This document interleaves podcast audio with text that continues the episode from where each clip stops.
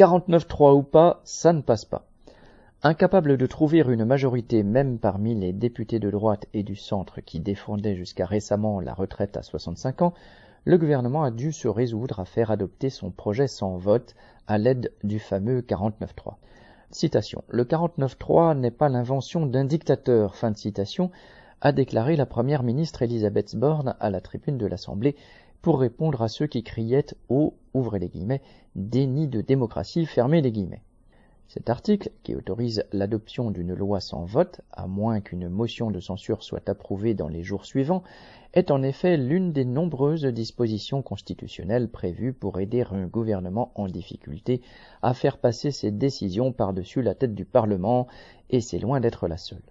Mais cela montre précisément à quel point cette République prétendument démocratique l'est bien peu en réalité.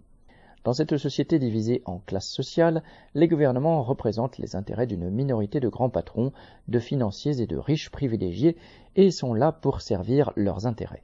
Ils se donnent donc les moyens d'imposer des mesures dont la majorité de la population ne veut pas, et de s'attaquer aux travailleurs, à leurs droits et à leurs conditions de vie. En ayant recours au 49.3, le gouvernement a suscité une colère bien légitime.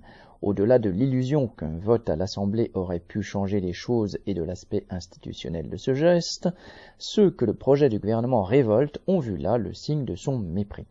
Les manifestants, qui se sont rassemblés spontanément tous les jours malgré l'attitude brutale de la police, mais aussi les grèves qui se poursuivent, montrent que bien des travailleurs et des jeunes continuent de penser que ce n'est ni aux parlementaires ni aux ministres de décider de l'âge auquel un ouvrier, une caissière ou une aide soignante peuvent partir à la retraite.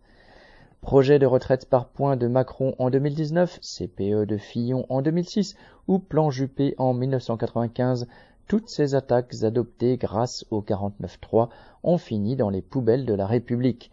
Aujourd'hui encore, tout dépendra de la mobilisation des travailleurs. Sacha Camille.